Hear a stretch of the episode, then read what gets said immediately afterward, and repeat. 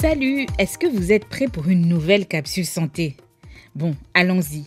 Nous sommes toujours occupés avec le papillomavirus, l'infection sexuelle la plus répandue. Je suis convaincue que vous vous demandez s'il y a d'autres moyens de se protéger contre le papillomavirus en dehors de la vaccination avant le premier rapport sexuel.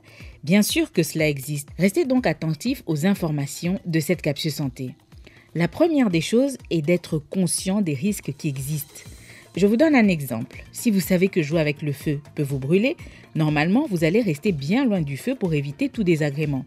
Si vous êtes conscient que chaque fois que vous avez un rapport sexuel, cela vous expose au papillomavirus, vous allez mettre en place des pratiques et des habitudes qui vont limiter vos chances d'être infecté. Sachez également que faire des examens régulièrement permet de détecter assez rapidement un cancer. Il n'y a aucune honte à se faire examiner.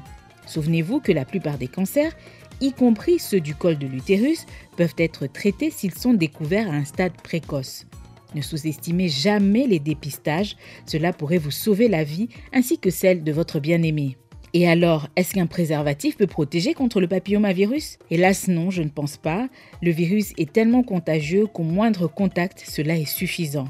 Mais utiliser un préservatif reste important à partir du moment où cela vous protège contre les autres maladies sexuellement transmissibles. Bon, allez, je pense que c'est tout pour aujourd'hui, mais restez connectés pour le prochain numéro de Capsule Santé. À bientôt!